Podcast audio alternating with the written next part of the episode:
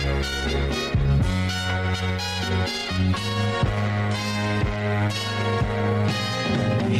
girl, what you doing down there? Dancing alone every night while I live right above you. I can hear your music playing. I can feel your body swaying. One floor below even know me. I love you. Oh, my darling, not three times on the ceiling if you want me. Mm, twice on the pipe if the answer is no. Ya estamos en el círculo de espera. Acompáñanos a tomar turno y hablar de béisbol con un toque relajado. Aquí empieza Círculo de Espera. de espera.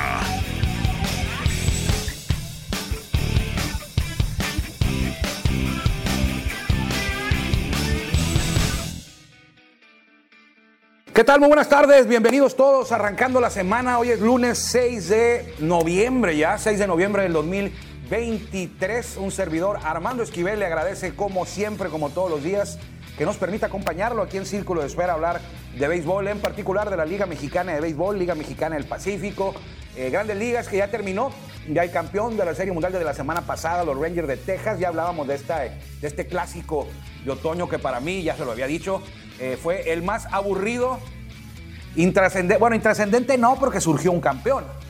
El campeón de la temporada 2023 no puede, no puede ser intras- intrascendente, pero eh, creo que usted eh, coincide conmigo, fue de las series mundiales que menos atención atrajo por los equipos que fueron los protagonistas. Quizá no eran los más guapos, pero sí los que se merecían estar ahí. Y eso no hay ninguna duda. Ellos se lo ganaron, ellos la disputaron.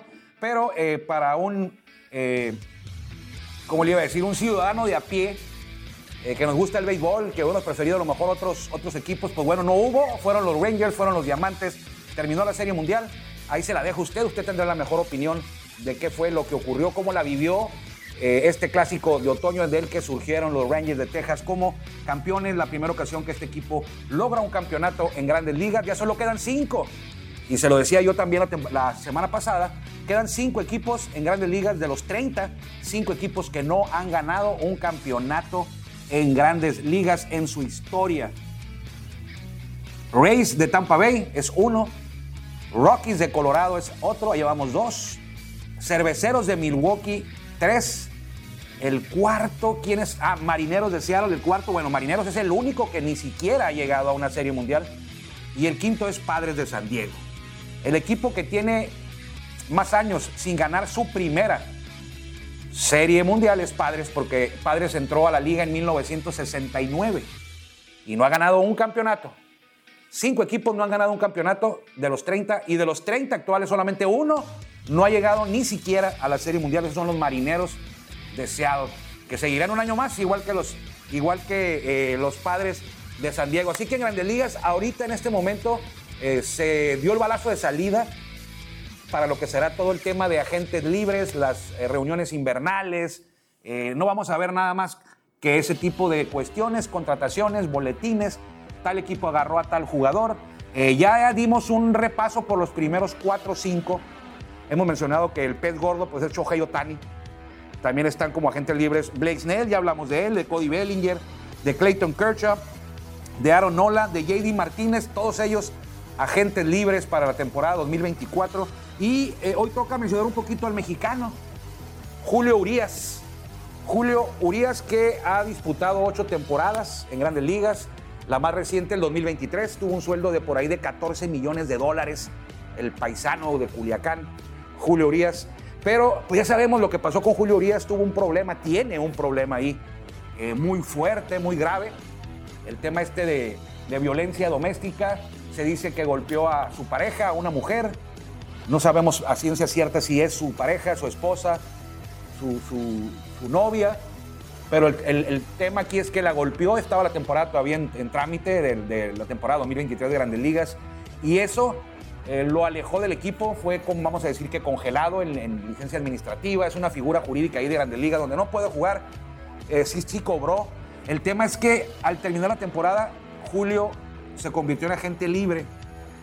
Si no hubiera ocurrido esto, seguramente Julio Urias sería uno de los más codiciados, buscados agentes libres para reforzar algún equipo en 2024, pero con este tema que no se ha resuelto, quién sabe cuál sea, cuál vaya a ser, qué le depara el futuro a Julio Urias, al zurdo de los Dodgers, que ya no es de los Dodgers, ya es agente libre, eh, puede firmar donde sea, donde le convenga a Julio, pero el tema aquí es quién va a contratarlo, a darle un contrato grande, pequeño, regular, mediano, como sea, con este tema que trae arrastrando y que no se ha solucionado, no se le ha dado solución, no sabemos qué es lo que va a pasar. Julio, eh, pues jugó todas las temporadas que, ha estado con los Dodgers, en la temporada tiene 27 años, zurdo, el récord en 2023 eh, fue de 11 ganados, 8 perdidos, efectividad de 4.60 no es nada parecido a lo que tuvo en 2022 y a, la, del 2021 también, donde fue candidato al Cy Young en las dos. En una fue líder de triunfos, no fue el Young. En la otra fue líder de efectividad y tampoco fue el Cy Young, se lo, ganó Sandy Alcántara de los Marlins de Miami. Y ahora con esto, pues, no, ni, ni, siquiera está en la conversación para hacer un Young. Aquí el tema es, ¿dónde va a jugar Julio? Si es que se resuelve el tema que trae pendiente ahí con, pues, con la justicia estadounidense, porque este es un tema que va más allá de la frontera del béisbol, sobrepasa la frontera del béisbol y se mete ya el tema legal estadounidense, el tema de violencia doméstica que no se ha resuelto con Julio Urias. Entonces aquí va a estar un poco complicado poder decir quién se lo va a llevar a Julio cuando todavía no ocurría este tema de la violencia doméstica. Había por ahí varias versiones que decían que podrían ser los Yankees, que podrían ser los padres, que podrían ser los gigantes, que podrían ser los mismos Dodgers, aunque los Dodgers no. Los Dodgers como que se asumía que ya no iba a seguir ahí. Desde antes del tema de la violencia doméstica, eh, no parecía que los Dodgers tenían la intención de retenerlo. Si lo hubieran tenido, lo hubieran hecho desde antes, ¿no? Lo hubieran firmado desde antes de que llegara él a la agencia libre y no fue así. Entonces ahora, ¿dónde quedará Julio? Eh, esa gente libre sí. El problema que tiene, pues ya lo conocemos. Y habrá que esperar entonces qué va a pasar con el tema de Julio Urias, cómo le va a afectar, va a poder jugar, eh, o ya de plano si se declara, si se, si se, si se confirma su culpabilidad en este tema, que yo no estoy muy pegado al tema legal en, Estados Unidos, pues seguramente eh, no lo volveremos a ver en grandes ligas. Pero hay otros, hay otros jugadores que también en este tema que nos, eh, nos pidió, nos preguntó Robert Martínez allá de Riverside, California, nos mandó un mensaje y nos preguntó por el tema de, jugadores que van a estar en la agencia libre. Eh, vamos ahora con Matt Chapman también. Matt Chapman, que yo me acuerdo de él con los Atléticos, se decía que iba a ser un, jugadorazo cuando estaba ahí con el equipo de Oakland. Sin embargo, pues no ha pasado de ser quizá, no, no tampoco regular, pero sí no ha llegado a ser lo que se esperaba de él. Esta temporada 2023 es tercera base, Matt Chapman, 30 eh, años, con, jugó con Azulejos, tuvo un guardia 4.4 muy bueno para una sola temporada. Eh, a la ofensiva 2.40, eh, bueno, su línea ofensiva fue 240, 330 y 755, lo que es porcentaje de bateo, OBP y OPS. 17 cuadrangulares, 54 carreras producidas, jugó su séptima temporada y se dice por ahí que Matt Chapman podría, como siempre le digo, el primer candidato para un agente libre siempre es el equipo donde estuvo por lo regular. La gran mayoría de las ocasiones es el equipo en el que estuvo la temporada pasada, que en este caso son los azulejos, pero también se dice por ahí que los, hay versiones de que los Yankees eh, les gustaría tenerlo en sus filas, que los mismos Dodgers les gustaría tenerlo en sus filas. Todo dependerá. Muchos equipos va a depender de lo que ocurra con Shohei Otani. Si usted es tirador de, Shohei Otani, eh, mucho va a depender si lo logra tener en sus filas, si logra llevarse usted el premio mayor a su equipo. Dependerá de, eso, de, esa acción, dependerá lo demás. Si usted se queda con Otani, pues seguramente ya no va a andar buscando a Matt Chapman, ya no va a andar buscando a JD Martínez, ya no va a andar buscando a, Blake Snell a lo mejor. Pero si usted no se queda, porque va a ser nada más un equipo el que se va a quedar con Shohei Otani, entonces vendrían ya eh, quién se va a llevar a Blake Snell, a Cody Bellinger, a Clayton Kershaw. Eh, Clayton Kershaw se va a quedar con los Dodgers. Aaron Nola, el pitcher de los Phillies, a JD Martínez, el jugador ofensivo de los Dodgers, eh, y ahora con, con Matt Chapman. Entonces llevamos a, ellos, a los que ya le mencioné, Shohei Otani, Blake Snell, Cody Bellinger, Clayton Kershaw, Aaron Nola, JD Martínez, Julio Urias y ahora con Matt Chapman. Mañana tendremos otros dos nombres de agentes libres a los que les estaremos ventilando por aquí para ver eh, pues cuál es el futuro de, la temporada 2023, el futuro de todos estos peloteros que seguramente cambiarán de casa la mayoría, por eso son agentes libres, sobre todo los que los más jóvenes que habían estado solamente con un con un solo equipo, como es el caso de Julio Urias, que a lo mejor cambiará de casa Julio Urias y todos los que ya le he y muchos que faltan son por ahí de 100 o más. Así que a ver si nos, va a alcanzar el tiempo para de aquí a que llegue diciembre, yo creo, para darle un repaso a los nombres más importantes en la agencia libre que seguramente cambiarán de casa. El otro día hablamos de los umpires en grandes ligas, en la Liga Mexicana de Béisbol, hablamos de los umpires en grandes ligas y también de los umpires en Liga Mexicana del Pacífico, Liga Mexicana de Béisbol. Y algo que me llamó la atención es que siempre decimos, bueno, eh, la vida del pelotero es, muy complicada, es muy, es muy larga.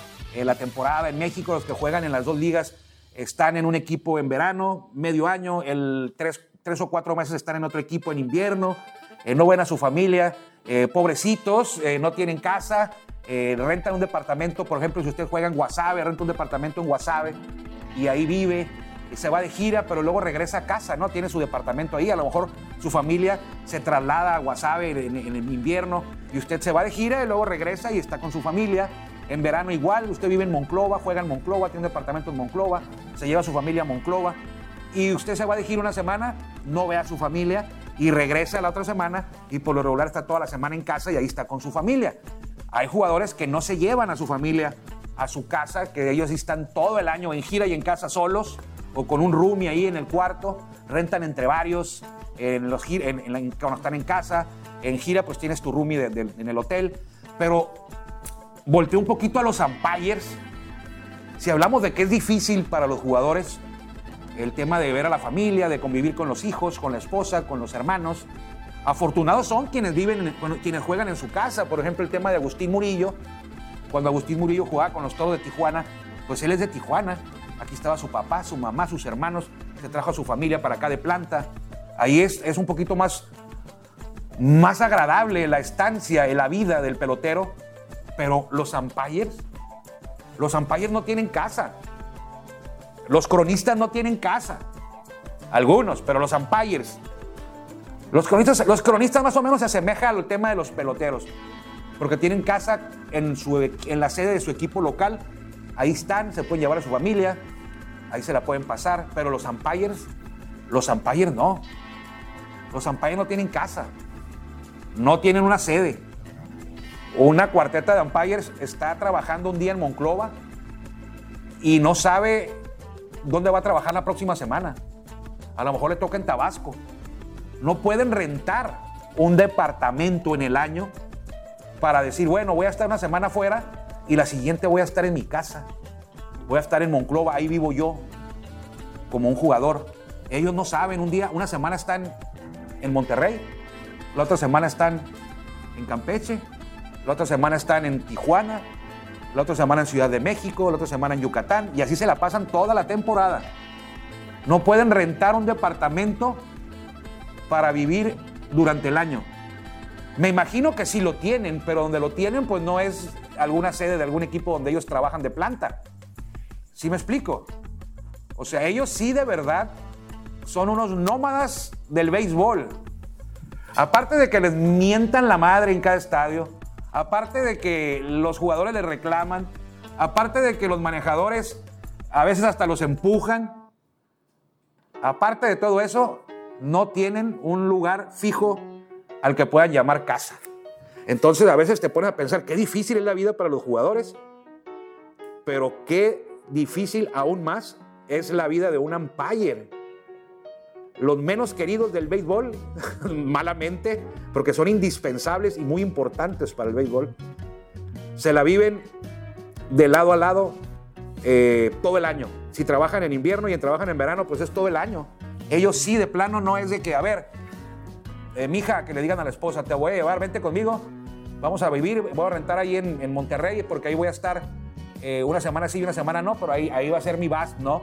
Ellos no pueden hacer eso. Entonces, eh, nada más lo, revisaba yo ayer, antier, el sábado o el viernes, antier o anteantier, eh, y me ponía pensar qué difícil es la vida de los umpires y, lo, y, lo, y me vino a la mente porque por el libro que estoy leyendo, el de Where Nobody Knows Your Name, donde nadie conoce tu nombre, que habla de los jugadores de ligas menores, y hablaban de los umpires y a mí se me vino a la mente rápido y dije, bueno, los jugadores, estaban hablando de que los jugadores que son cambiados constantemente, eh, suben a grandes ligas, los bajan a ligas menores, los cambian a otra organización.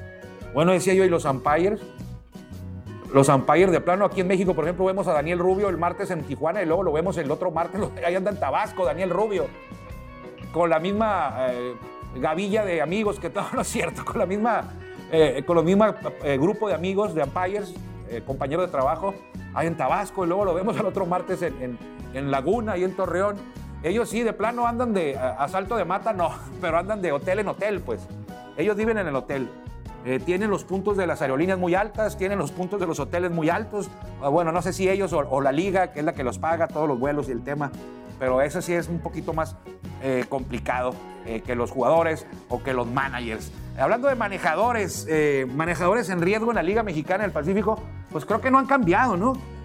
Creo que no han cambiado. La semana pasada hablamos de que los manejadores en riesgo, aunque era muy temprano, decíamos que, eh, pues, el Chapo Vizcarra con los Águilas que no caminaban, eh, Benjamín Gil con Monterrey que no caminaba, perdón, eh, Vinicio Castilla, perdón, con Monterrey, que el equipo no caminaba. Hablábamos también hasta de Juan Gabriel Castro de Naranjeros, que el equipo fue armado para el campeonato, para ser protagonista y tiene récord perdedor hasta el momento. Bueno, ahora ya pasó una semana, ya no es tan pronto, hay que recordar que esta liga es corta. Ayer hablaba yo con mi papá y me decía, no, Armando, es que para el Chapo Vizcarra todavía es muy pronto, ¿no? Es, es... Digo, oye, papá, pero lo que pasa es que esta liga no es Grandes Ligas, es una liga que dura tres meses, o sea, a, mitad de noviembre vamos a estar hablando de que estamos a mitad de temporada. O sea, dentro de dos semanas vamos a llegar a la mitad de la temporada. Y alguien de Mexicali va 7-13.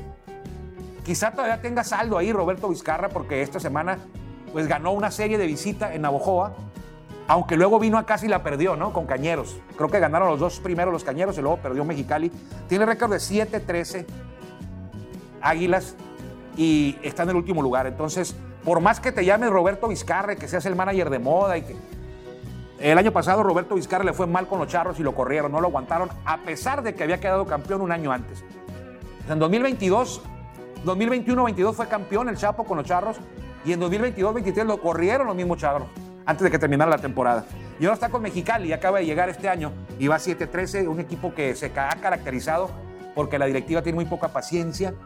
A lo mejor porque se llama Roberto Vizcarra, la voy a aguantar un poquitito más, pero Dio Murillo, el presidente del club, no se tienta el corazón para correr a, quien sea, ¿eh? como manejadores, si no, si no llegan los resultados. Una franquicia a veces, de las que yo digo, que se le hace más fácil correr manejadores que contratar jugadores o refuerzos buenos. Entonces a veces digo yo, Ahí no es el manager, es el área deportiva, es el presidente del club. Pero en riesgo, Roberto Vizcarra. Eh, Monterrey, Vinicio Castilla sigue también en riesgo, aunque le ganó la serie a, a Guasave el fin de semana. Ocho ganados, diez perdidos con Vinicio Castilla de manejador. Quizá el nombre de Vinicio Castilla le, le, ayude para aguantar ahí. Y el de Hermosillo de Juan Gabriel Castro, pues sigue ahí. Nueve ganados, once perdidos. Naranjeros de Hermosillo, el equipo que cuando arrancó la campaña era considerado el favorito. Ahora, ahora ya las primeras semanas de acción han cambiado las cosas. Ahora vemos como, como Guasave ha arrancado muy bien y ahora Guasave se pone como uno de los favoritos también. Tomatero no le ha ido bien, pero lleva marca ganadora, 10 ganados, 8 perdidos, dirigidos por un novato también, Alfredo Amézaga. Sin embargo, este equipo de, de Tomateros me gusta. Se le hicieron varios cambios, eh, caras nuevas, caras jóvenes eh, y el picheo me ha gustado. El picheo abridor me ha gustado. Con eh, Moreno, se llama un pitcher de su rotación. Está eh, Víctor Castañeda. Está José Bravo. Está este señor Moreno, se me va el nombre. Está Mari Barreda y está Eduardo Arredondo. No, Eduardo Arredondo no, Eduardo Arredondo es apellida. Ahorita le voy a decir el nombre. se me va el nombre de, este lanzador de los, de los, de los tomateros de Culiacán. Pero se lo voy a, Ahora se los voy a mencionar los nombres de esta rotación que me ha gustado eh, mucho en este arranque y por eso creo que los tomateros tienen eh, chance de, meterse a los playoffs y ser un equipo protagonista. Edgar Arredondo, Edgar Arredondo se llama este serpentinero de los tomateros, Víctor Castañeda, José Bravo, ese, eh, el otro, José Bravo, si no mal no recuerdo, tijuanense, José Bravo, Víctor Castañeda, José Bravo, tiene tres aperturas y efectividad de 0.53. José Bravo le hicieron carrera hasta su tercera apertura. Eh, Víctor Castañeda, Eh, Romero se llama. Romero se llama, no es, no es Moreno, se llama Romero. Miguel Romero, José Bravo, Víctor Castañeda, Edgar Arredondo y Manny Barrera. Son los cinco abridores de Culiacán que me han gustado. yo pusiera ahorita como favoritos a algodoneros, a los tomateros de Culiacán, por ahí también a los. ¿Quién otro? Algodoneros y tomateros. Más fácil, más fácil. Le voy, a, le voy a decir qué equipo no va a quedar campeón. ¿Qué equipo no va a quedar campeón en la Liga Mexicana del Pacífico este año? Eh, Sultanes de Monterrey, Águilas de Mexicali, Venados de Mazatlán, Charros de Jalisco y Cañeros de los Mochis. De esos, esos cinco creo yo que no va a salir el campeón. ¿A quién nos deja? A los yaquis, a los mayos, a los tomateros, a los naranjeros y a los algodoneros. Esos eh, cinco creo yo que para mí son los que tienen probabilidad, posibilidad de ser campeones por lo que he visto, mientras que los otros cinco creo que se quedan fuera en este momento de mi grupo de favoritos. Y eso que estoy cortando a la mitad, estoy, estoy siendo muy, muy abierto, o sea, no nada más me estoy yendo con dos, tres, estoy quitando cinco que digo, estos cinco no le veo yo forma de que sean campeones. Águilas, sultanes, cañeros, charros y venados, no le veo yo eh, por dónde. Pero bueno, esto puede cambiar, van a llegar los refuerzos, eh, vemos muchas caras nuevas. Bueno, son caras nuevas porque le voy a decir qué ocurre. Dice usted, bueno, ¿dónde salió José Bravo? Bueno, ¿de dónde salió Agustín Ruiz de los algodoneros? Bueno, ¿dónde salió Víctor Castañeda? De repente, yo ni lo conocía, es un joven. Son todos estos nombres, son peloteros que no son unos novatitos cualquiera, ¿eh? Son la sangre mexicana, los prospectos mexicanos, que son más de 100, más de 150, que están en ligas menores y no los vemos en verano. Usted no los ve en verano, todos estos nombres que yo le he comentado y son muchísimos más, que no los vemos en verano. ¿Por qué? Porque ellos están desarrollándose en las sucursales de ligas menores, están trabajando todo lo que es el verano allá en grandes ligas. Tipos como eh, Ramón Mendoza, Omar Cruz, Alan Rangel, Fernando Holguín, Rosman Verdugo, Luis Verdugo, que está con los tomateros, jugador de cuadro, Adrián Hernández con Cañeros, eh, Alemao Hernández con los Charros, eh, Tirso Ornelas, Brandon Valenzuela, Reyvas García, son, una, son eh, decenas y decenas de peloteros que están en la Liga Mexicana del Pacífico, que lo están haciendo bien, están brillando, están teniendo sus primeros, su primer brillo y que no los conocemos a veces porque no los hemos visto y creemos que vienen vienen subiendo apenas ahí de, de las granjas de tomar. No, estos, estos, estos señores, estos jóvenes, ya tienen varios años. Eh, Santiago Chávez, eh, tienen varios años jugando en el sistema de ligas menores. Por eso no los hemos visto en verano, pero en invierno de repente salen y, ah, pues, ¿quién es, quién es Víctor Castañeda? ¿O quién es José Bravo? ¿O quién es Kevin Villavicencio? Nombres que usted se va a acostumbrar a escucharlos por unos tres meses aquí en, la Liga de Mexicana del Pacífico. ¿Por qué? Y luego nos va a volver a escuchar hasta el próximo invierno. ¿Por qué? ¿Por qué? Porque están en ligas menores. A menos de que algunos de ellos suban a grandes ligas. Como podría ser Tirso Ornelas, como podría ser Yaret Serna, está con los charros y está, en la sucursal de los Yankees y viene subiendo. Eh, los hermanos Verdugo, Luis y Rosman. Eh, Alemao Hernández, cómo no. Alan Rangel. Alan Rangel fue aquel que en el 2022 subió a grandes ligas, pero no jugó. Se lesionó Spencer Strider, lo subieron de doble A. Estuvo una semana con el equipo grande, pero no jugó, no debutó. Así, a lo mejor son nombres que eh, no los ha escuchado o no los ha escuchado con regularidad. Los escucha usted en invierno y luego les pierde la pista todo el verano y no lo vuelve a escuchar hasta el próximo invierno o hasta que suban a grandes ligas. ¡Hey! Subieron a César Salazar. ¡Hey! Subieron a Irving López. ¿Quiénes son? ¿Dónde andaban? No los había escuchado. Alguna vez jugó, jugaron con Naranjeros, ellos dos. Este año subieron a grandes ligas. Y esa es, esa es la camada nueva. Cuando dicen, no, no hay desarrollo de jugadores mexicanos, que mucho extranjero. Sí hay. Los mexicanos que se están desarrollando no se, no se desarrollan aquí en México. No los queremos ver desarrollándose en México. Los queremos ver desarrollándose en Estados Unidos. Y allá se van. Y luego regresan los que no llegan a grandes ligas. Los que llegan a lo mejor luego regresan ya que terminan de jugar en grandes ligas. Pero sí hay desarrollo. No se asuste cuando le digan que en la Liga Mexicana del Pacífico trae ocho extranjeros. La Liga Mexicana de Béisbol va a traer a 20 no nacidos en México. ¿Por qué? Porque no se, no se apoya el desarrollo de los jugadores mexicanos. Es que la Liga Mexicana de Béisbol no es para desarrollarlos. La Liga Mexicana del Pacífico tampoco. Para eso está ligas menores. Es cierto, hay quienes no son firmados para ligas menores y se quedan en México. Como por ejemplo eh, Juan Kirk, hermano de Alejandro Kirk. Él no, él no está en ligas menores. A él sí lo hemos escuchado porque está todo el año jugando en México. Es diferente, pero yo prefiero verlos a todos ellos en, ligas menores que verlos en Liga Mexicana de Béisbol. Allá se van a desarrollar mejor y más rápido. Se lo puedo garantizar. Entonces, por eso a veces ahorita que le mencionaba la, la rotación de los tomateros, yo le decía José Bravo. ¿Quién es José Bravo? Diría usted. Es tijuanense. Eh, yo le diría también Víctor Castañeda. ¿Quién es? Víctor Castañeda. Y así Ramón Mendoza, Omar Cruz, Alan Rangel. ¿Quién es? Fernando Holguín. Está con los tomateros. Son jugadores que no los escuchamos porque están en ligas. Bueno, Fernando Holguín ya regresó a México este año, ¿eh? ¿eh? yo, por ejemplo, Marcelo Martínez estaba en AAA con los Royals y a media temporada se vino con los Sultanes. Eso quiere decir que ya aventó la toalla, que dijo, ya no voy a, ya no quiero llegar a grandes ligas, detuvo su sueño de grandes ligas y se vino ya a jugar a México.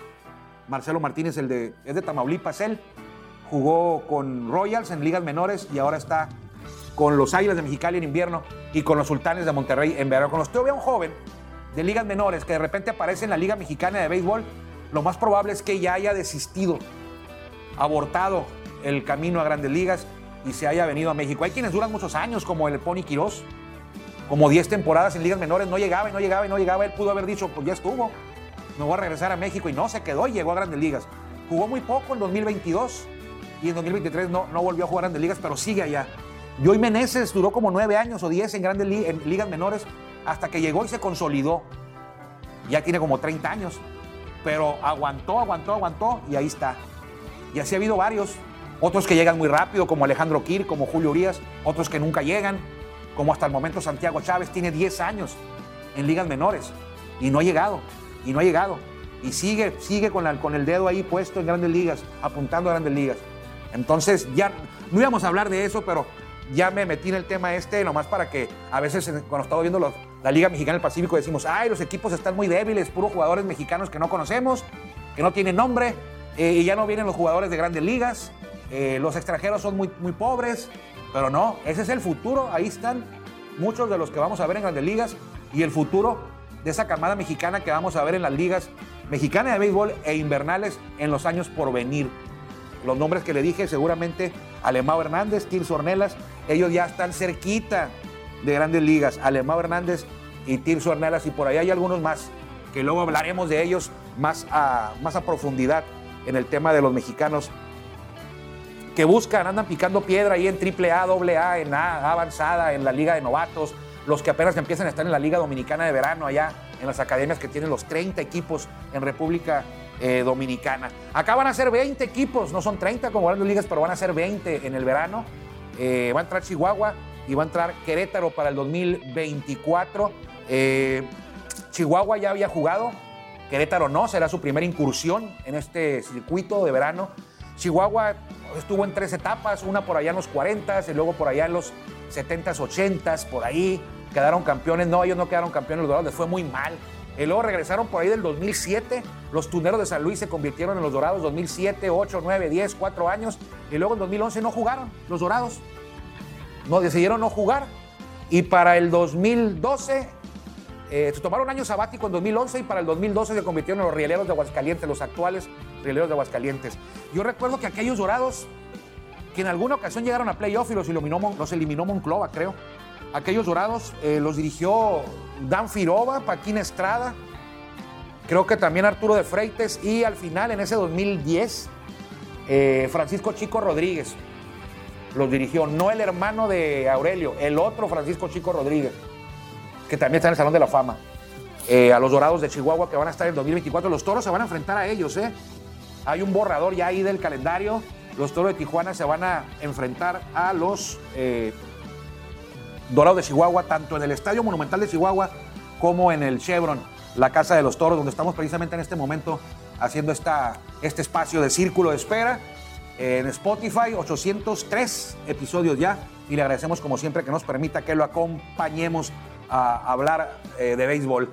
Retiros, Nelson Cruz se retiró. Mañana hablaremos más a profundidad de Nelson Cruz. Le adelanto el tema del Salón de la Fama, así sin, sin revisar sus estadísticas, sin revisar sus estadísticas de Nelson Cruz, yo le diría que yo no votaría por él para el Salón de la Fama. Mañana le voy a decir por qué. Mañana voy a revisar las estadísticas y ya con ellas en la mano le comentaré más al respecto eh, de, Nelson, de Nelson Cruz.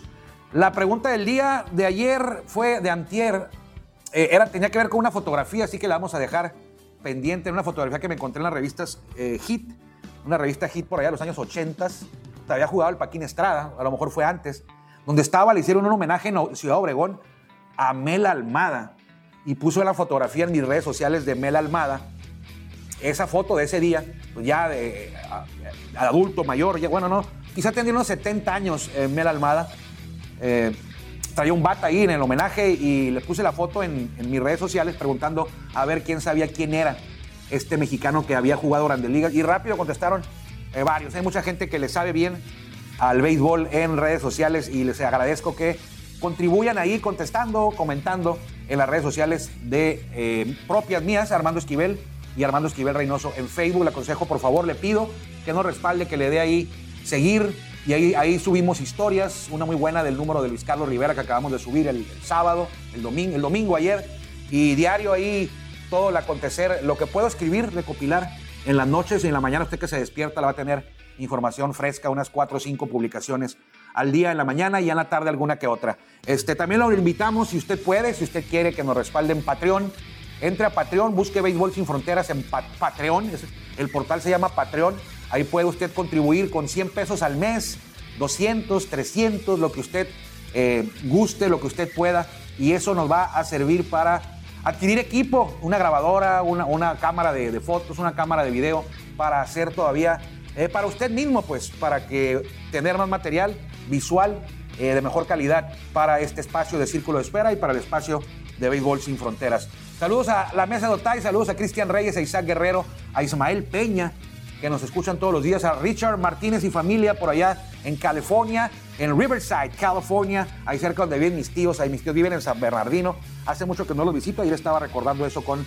con mi papá, que mi papá nació el año en que los Dodgers eh, perdieron, perdieron en la serie, perdieron el banderín de la Liga Nacional con aquel Shot Hurt Round the World. Mi papá tenía unos meses de nacido cuando los Dyers perdieron aquella, aquel banderín en el Shot Hurt Round the World, aquel cuadrangular que le conectaron los Bobby Thompson de los Gigantes de Nueva York a los Dodgers de, los, de Brooklyn. En el Polo Ground se lo conectaron a Ralph Branca. 1951, 1951. Cuídense mucho, nos encontramos mañana. Le agradezco que nos haya acompañado. Mañana eh, hablaremos mucho más del béisbol, de la Liga Mexicana del Pacífico, de los agentes libres y de lo que usted guste y mande. mande un, envíeme un mensaje a redes sociales y dígame, Armando, vamos a hablar de esto mañana y con todo gusto. Cuídense mucho, que le vaya bien. Gracias por acompañarnos en el Círculo de Espera. Nos escuchamos próximamente. Círculo de Espera.